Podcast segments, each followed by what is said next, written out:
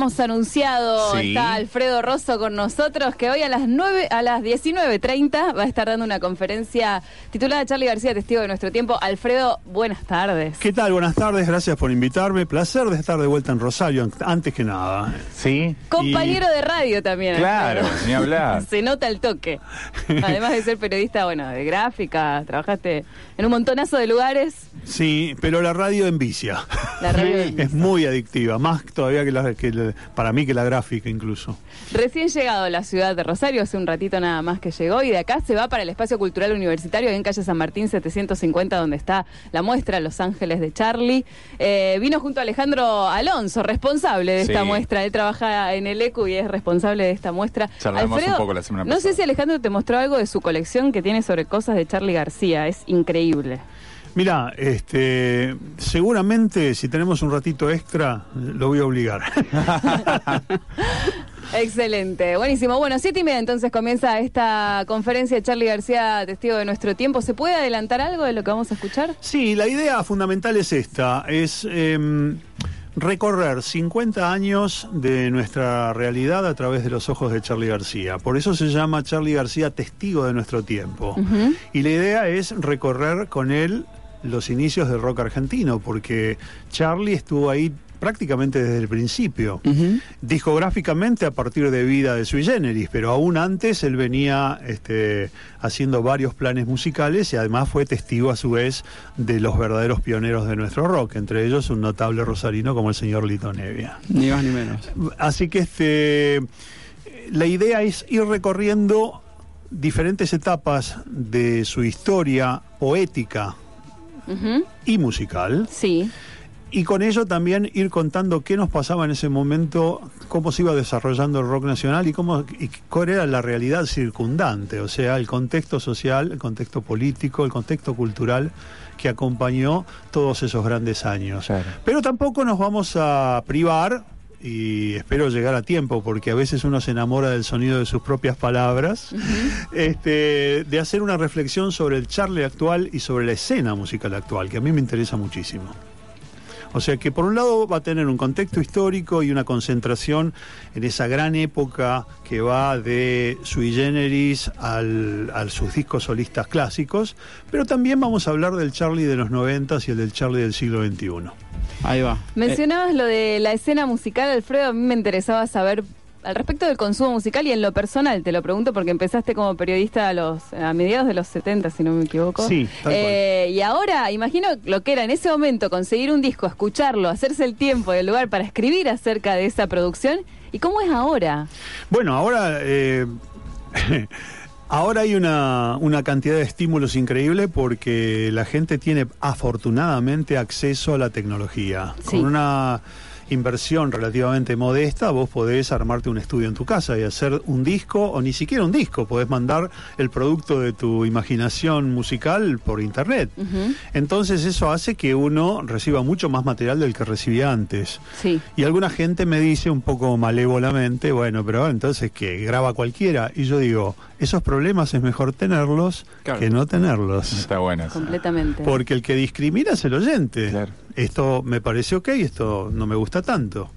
Este, pero siempre es bueno que haya mucha oferta y también es muy bueno que se haya democratizado de esa manera el arte, porque cuando Charlie, por ejemplo, empezó a, a tocar y a intentar grabar, dio infinitas vueltas por infinitas grabadoras tratando de que un productor lo escuchara. Y esto yo lo sé no lo imagino, lo sé positivamente porque mi jefa en el sello Music Hall, yo trabajaba en una grabadora, era amigo de la mamá de Charlie, que era locutora de radio. Ajá. Y la mamá le contaba, este, un poco decepcionada, de que su hijo tenía un talento tremendo y nadie parecía recorrer- eh, reconocerlo en las diferentes grabadoras, incluyendo la grabadora donde yo estaba en ese momento. Ahí va. Mira. Con- Este, sí. Con- contaste, Alfredo, que trabajás en una grabadora. Yo hoy contaba antes que vengas de que algunos eh, te nombran como de los pioneros del periodismo de rock en Argentina. Te quería preguntar si tu relación con el periodismo de rock ¿arrancó eh, por el periodismo o arrancó tu relación con los discos antes? Mi relación con los discos empezó un poco antes y mi profesión original iba a ser la de profesor de inglés. Había estudiado profesorado de inglés, lo cual fue tremendamente útil cuando me dediqué al periodismo musical porque una de las cosas que fueron una influencia decisiva fueron las revistas inglesas de aquella época. El New Musical Express, que lamentablemente hace muy poco dejó de salir en formato eh, físico. Sí, en papel. Este, y el Melody Maker, dos revistas inglesas cruciales ¿Por qué? Porque en esa época había una crítica que era muy explícita, que era muy este, sofisticada, y entonces vos leías esos diarios, era como leer un libro acerca del rock. Eh, para darles una idea, una vez comentaron Low de Bowie y había en una página una crítica positiva, ponele, y en otra una crítica negativa. Se tomaron dos páginas del diario para Low de Bowie. La de Television, Marquis Moon, ocupaba una página y media del New Musical Express con un Nick Kent, un gran este, periodista, este, absolutamente sacado de admiración, pero fundamentando cada cosa que decía. Entonces, el tratamiento de la música era tan serio, y, pero al mismo tiempo tan imaginativo, que te contagiaba. Y eso fue fundamental en el hecho de que yo pasara de ser eh, un apreciador de la música, un degustador de la música, a tratar de ser una conexión entre la música y el receptor. Ahí había tenías algo para hacer ahí, había algo que crear. Sí, sí, yo pienso que yo pienso que el rol que desempeñamos, porque estamos entre colegas, eh, en ese sentido puede ser importante, porque podés abrirle a la gente eh, un camino hacia la capacidad, ensanchar la capacidad de asombro, la imaginación, ¿no? Tal cual.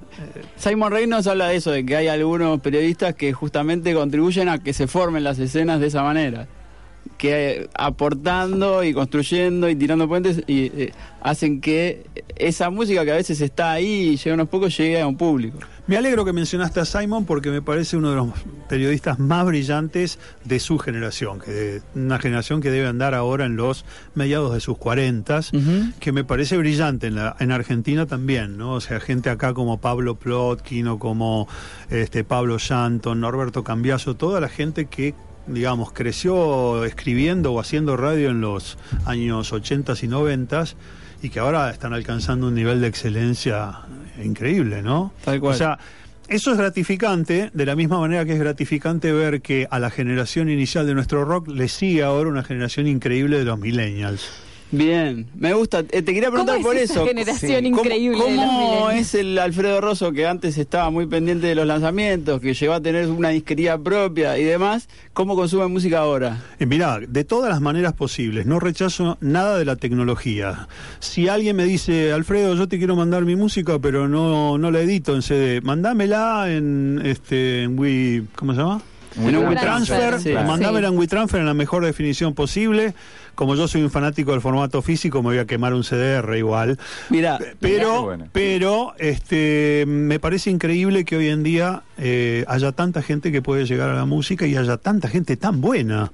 Hace un rato hablábamos con unos colegas de Marina Fajes, eh, de Mariana Bianchini, Cam Beskin. Mira cuántas chicas, además cuántas muchachas están haciendo una música increíble. Y de bandas de, viste que están saliendo todos los días este, en, las principales ciudades de Argentina. Ustedes serán testigos de Tal cual, eh, lo hablábamos acá, mm. que están apareciendo escenas en otros lugares ahora. Hay escenas en Mendoza, hay escenas en Córdoba, que quizá antes había, pero o no nos llegaban, o era más difícil acceder, porque pero ahora esto de la internet también hace que esas distancias se acorten. Sí, además pasa que algún colega te dice, no te vayas a perder, por ejemplo, el, el, este, el Yolanda Festival. Y yo con toda mi inocencia le digo, perdóname, Albina Cabrera, ¿Qué es el Yolanda Festival? ¿Cómo no? Esta noche están Simón Poxirrán, está Marina Fajes, que sé que te gusta, está una chica que se llama Tani, y está este, las ligas menores en el Nuevo Matienzo, que es un lugar precioso de Buenos Aires. Y yo fui y me volví loco, ¿viste? Porque, bueno, lástima que no te quedas esta noche acá en Rosario porque están tocando La Salto Guiso, que es una banda de chicas de acá, que no sé si las conoces, pero te no, pero ya me las anoté. ya te las anotamos. Y las Cumbia Queers en un gran festival. Y tuve este, el placer de ver el año pasado unas chicas que si bien son pioneras, ya tienen unos años, en el mayor festival del mundo, las Kellys en Glastonbury. Y fue un recital increíble, ¿viste? Con una con un savoir-faire, con unas ganas, con un, viste, con una asertividad, no sé cuál, si existe en, nuestro, en, en, el castellano la palabra, pero es como una afirmación propia, ¿viste? Con una personalidad total salieron a, a, torearla ahí, viste, en el medio de un festival sin ningún prejuicio. Y eso me puso, me, dio ganas de envolverme en la bandera, sin falsos nacionalismos, sino de, puro orgullo, viste. Alfredo, y para, para comunicar, para hacer tu trabajo periodístico, también la tecnología te tendió nuevos puentes, te facilitó. Sí, yo creo que eh, permitió llegar más rápido a lugares donde antes costaba un poquito más era más romántico, si vos querés, pero consumía más tiempo, ¿viste? Tratar de, no sé, de, ubicar la, bibliografía o la discografía de un Graham Bond, personaje del Rhythm and Blues inglés de los 60. Bueno, hoy en día te metes y encontrás, 15 entradas de Google. Entonces, en ese sentido es bueno. Pero, como siempre, me parece que con Internet hay que tener cuidado porque también hay mucha verdura. Claro, sin duda, sin duda. Tenés que tamizar la información. Yo, por ejemplo, de mí se dice que hizo un programa de televisión para la BBC. Fue un programa de radio. Pequeña diferencia. Y fue uno solo, ¿no? ¿no? No fue una serie. Claro. Está todo bien. Pero lo que quiero decir es que a veces hay que cotejar, cruzar información. O sea que con el link te llevas bien, te gusta, ahí hay un montón de información, es rápido, es barato, pero hay que tener cuidado con eso. Hay que tratar de cruzar la información, tener más de una fuente. Bien. Ahí va, hablabas de la BBC que existe un programa de radio. Estamos también en una época donde eso que antes era muy difícil también se puede hacer. Sí. Ahora, antes... Eh, estaban las siete mares, no sé bien cómo era esa historia, que por ahí cazabas algo muy de lejos. De las radios, pero. bueno, las siete mares. Pero ahora, si querés, puedes estar escuchando todo el día la BBC, ponele, o la BBC 6 o no sé qué, eh, que antes era como algo imposible. Tuning es un regalo del cielo. Claro, eso está buenísimo. Eh, esa aplicación es maravillosa porque yo he escuchado radio que nunca pensé escuchar y, y recién voy por Occidente. Imagínate meterte en radios para escuchar música de Medio Oriente, de África, de Asia, qué sé yo. Eh, yo creo que cuando el hambre está, o sea, las ganas de saber, lo encontrás. De una manera u otra lo encontrás. Así como yo me anoto todos los nombres de los grupos que ustedes me van a decir ahora. Sí. Sí.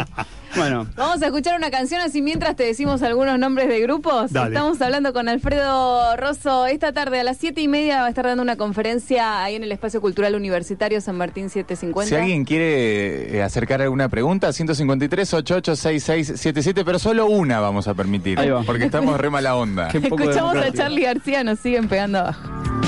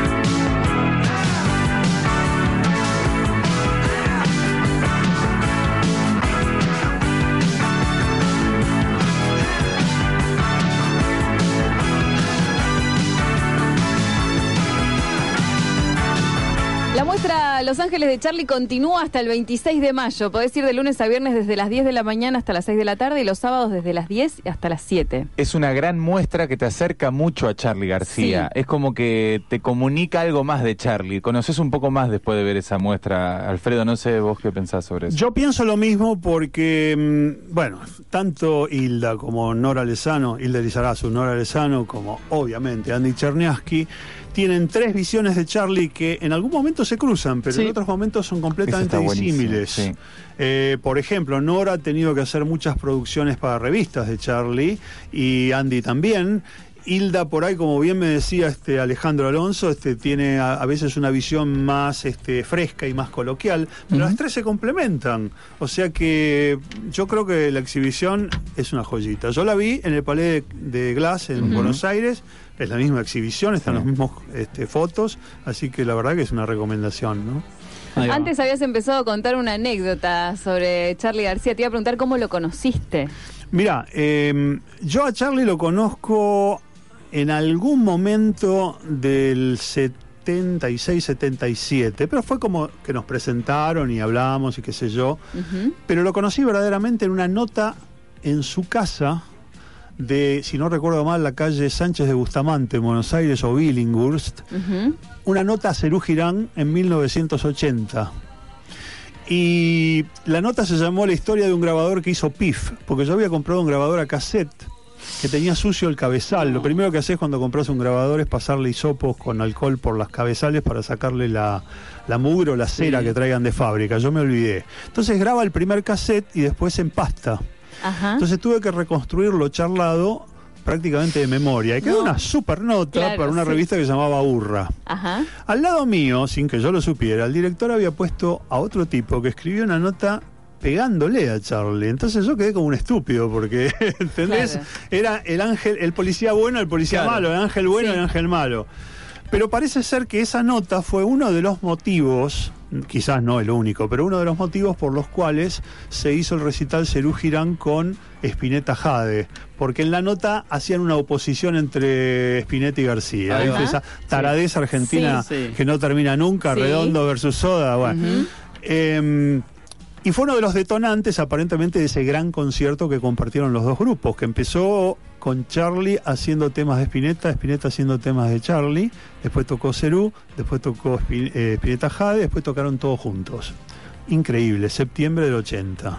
Ahí va. En obras. Ahí va. Contabas esta anécdota de ese Charlie chiquito y su madre locutora. Sí, sí, que le costó mucho llegar, digamos, en un primer momento. Y sí, porque en esa época, a diferencia de ahora, tenías que ir a tocar tus canciones en una grabadora y que te escuchara un productor, que el productor te diera una cita, que después se acordara de, que, de la cita, que te escuchase y después confiar en su criterio, porque la mayoría de los chicos y chicas de aquella época no tenían ni, ni siquiera un grabador a cinta donde grabar un demo. Claro. Después cambió un poquito, se pudo llevar un cassette, pero igual el productor y la grabadora eran un filtro. Alguna gente me dice, bueno, pero a veces era un filtro necesario, porque si no, este, cualquiera grabaría cualquier cosa. Yo prefiero eso a ver gente de rodillas. Claro, eh, cuando vos decías eso hace un rato, que cualquiera puede grabar y está mucho más abierto, en todo caso uno puede elegir. Eh, en el paradigma anterior había uno que ya elegía por vos eh, y muchas veces ese dejaba afuera a un montón. Claro. De todos modos, en el caso de las grabadoras, también es comprensible que no pueden hacer grabar a todo el mundo porque es una operación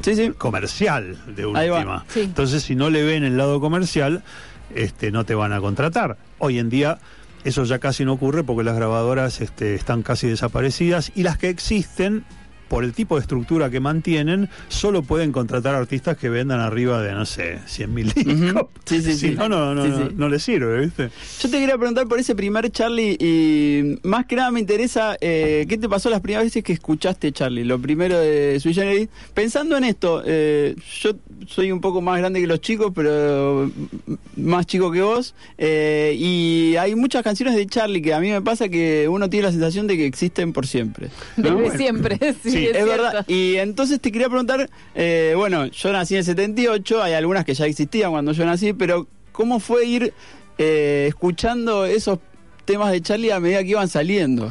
Mira, yo te voy a decir que el primer disco que realmente me fascinó absolutamente y de principio a fin de García, o me impresionó fuertemente fue pequeñas anécdotas sobre las instituciones.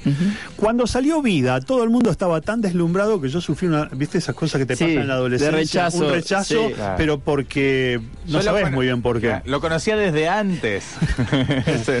si a todos le gusta a mí, no sé, porque bueno, pero después empecé a comprender este lo bueno que es Vida, lo bueno que es este Confesiones de invierno y lo grande que es instituciones donde se ve una evolución enorme del Charlie músico, además del Charlie letrista. Claro. En un momento donde el mero hecho de cantar un tema que se llamase Las este, increíbles aventuras del señor Tijeras, este, hablando de Paulino Tato, que era el censor cinematográfico, te podía, podía caer muy mal al gobierno de turno. Podía tener consecuencias. Increíbles, increíbles, ¿no? increíbles aventuras del señor Tijeras. Eh, o cantar, por ejemplo, qué sé yo, eh, ¿para quién canto yo entonces y los humildes nunca me... Decir humildes en una canción ya te decía, a ver, este habla de los pobres, eh, ¿no será un subversivo? O sea, era complicado. Y lo que me fascinó absolutamente fue los dos discos de la máquina, especialmente películas. Mira. Y ya después tuve el convencimiento final cuando sacan La grasa de las capitales, el segundo disco. Y, sí, y ver a Cerú en vivo para mí es una de las grandes experiencias de mi vida de, no sé, ya no digo de periodista o de hombre de radio o lo que fuera, sino de, de, fan del rock argentino. Porque para mí ningún grupo argentino sonó, ni antes ni después, como Cerú Girán. Era aplastante. La calidad de los músicos, las armonías vocales, la calidad de las letras, la manera inclusive en que estaban dispuestos los temas en el orden de los recitales, con la famosa W que, de la cual hablaba el tío de McCartney, ¿la saben esa? Empezar arriba, bajar, subir en el medio, bajar un poquito y, reventar con todo. Una W. Genial. De hecho, eso que decís que sonaba muy bien en vivo, el disco este que salió último, ese rojito, que es supuestamente un cassette que había encontrado Moro, creo que no sé. Eh, ¿Y qué es eso? ¿Es un registro en vivo? Es un registro en vivo de la época del sonidista, yo no me acuerdo si Amilcar, Gilaberto, Milrud o quién se dedicó a grabar los cuatro recitales del Coliseo en, eh, de la mesa. Y de hecho yo tengo una toma alternativa de uno de los, otros recitales y suena fantástico igual. Este, y está con una mezcla estéreo, o sea que me da la impresión de que eh, hicieron una grabación profesional. Porque normalmente cuando eh, los grupos te dicen, toma, te, tiro este concierto para que pases por la radio, es de la mesa, directo de la mesa, pero no hay una mezcla especial. No, suena como quedó ahí, más Como quedó el mix.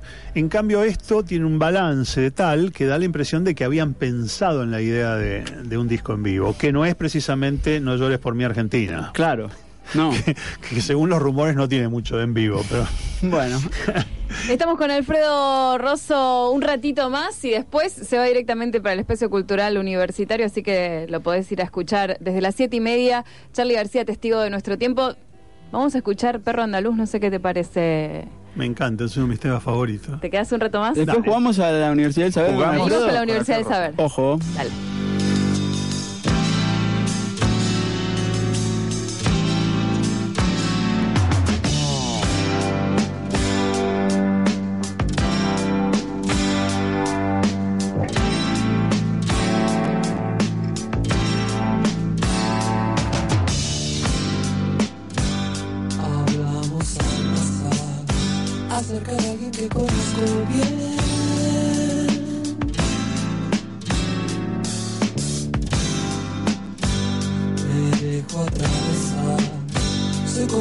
Donde pasa el. Ya sé.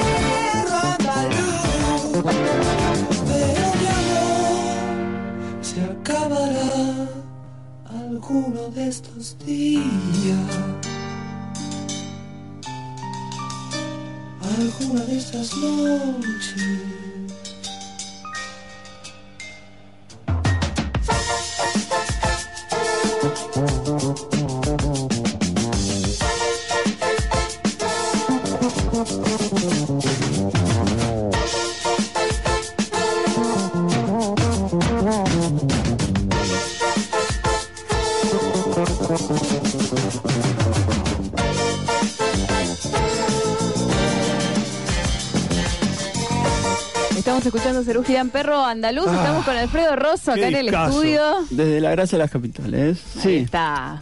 Hay mensajes, Gaby. Hay algunos mensajes, hay preguntas, pero las vamos a guardar. Rosso, un grosso total. Qué bueno escucharlo a Rosso, qué bueno que está en la radio. ¿Cobran entrada en el EQ? No. No, es gratuito. Siempre las actividades son con entrada libre y gratuita. Así es. Bueno. 153 88 6677. Ya lo anunciamos. Es momento de jugar. Vamos a jugar a la Universidad del Saber con Rosso. Invitados especiales hoy en la Universidad del sí, Saber. También se suma Alejandro. Alejandro Alonso. Él me sopla. Eh, la consigna, bueno, ¿cómo se juega? Yo les voy a dar una serie de elementos, les voy a proponer qué es lo que tienen que ordenar y tienen que ordenar alfabéticamente. ¿Qué ah, ya lo decís. Ya te lo digo. Ahora va de. Uh, bueno. Tienen que ordenar alfabéticamente cinco. ¿Qué? Canciones de Charlie García en cualquiera de sus formaciones. No. Vamos. Bueno, pero es por tiempo. El primero que termina dice me recibí. Y los otros pueden seguir ordenando. La dificultad está en el tiempo, ¿no? Y además en el orden alfabético, que por ahí te la podés pifiar. Después, por supuesto, la audiencia también puede participar. 153 886677 Cinco canciones. Voy a Gabriel, ¿eh? me recibí. Ah, ¡Terminé! Me recibí, tenés que decir. Me recibí. bueno.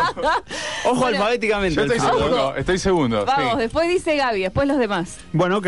¿Puedo empezar? Sí. Alto en la torre. Sí. Bancate ese defecto. Sí. ¿Cómo conseguir chica? Ah, bueno, puso ABC. ¿Viene una con D? Viene muy bien, ¿eh? Sí. No te la puedo creer. Que es los dinosaurios, no me digan que se consideran los artículos. No, vale, no, vale, vale, vale. polémico, ¿eh? Es polémico. Es polémico igual. ¿Sí? Vale, vale, vale. Vale, vale, vale. Este, y ahí le da.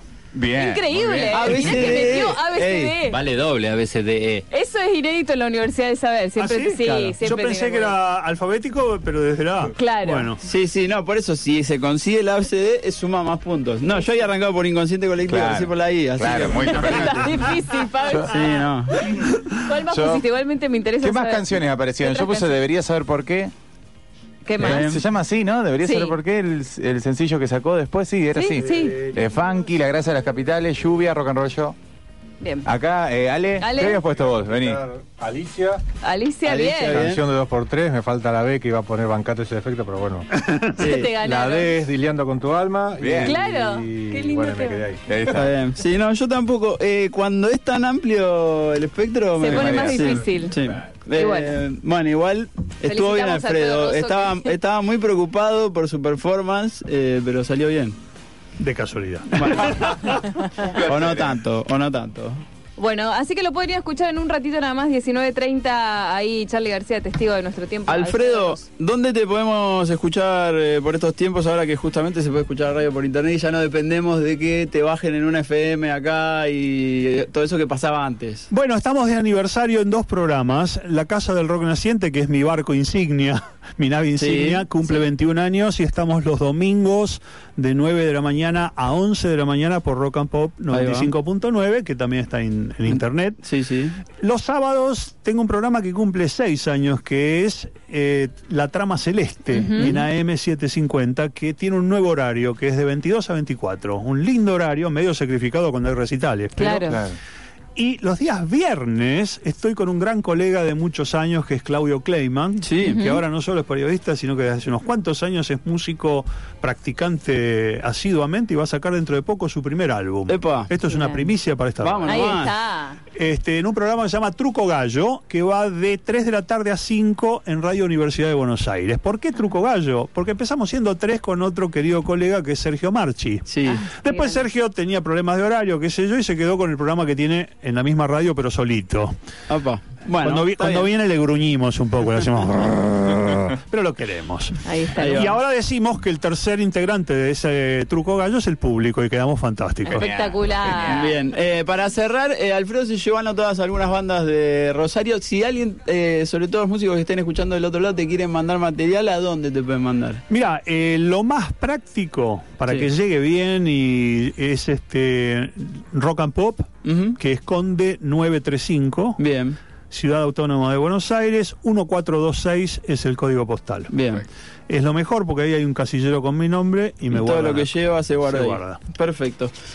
Espectacular, Alfredo, te dejamos ir, te vamos a despedir con Bancate ese defecto de Clicks Modernos. ¿Cómo no? Muchas gracias. Te vemos en un ratito, 19.30, ahí en el ECU, San Martín 750.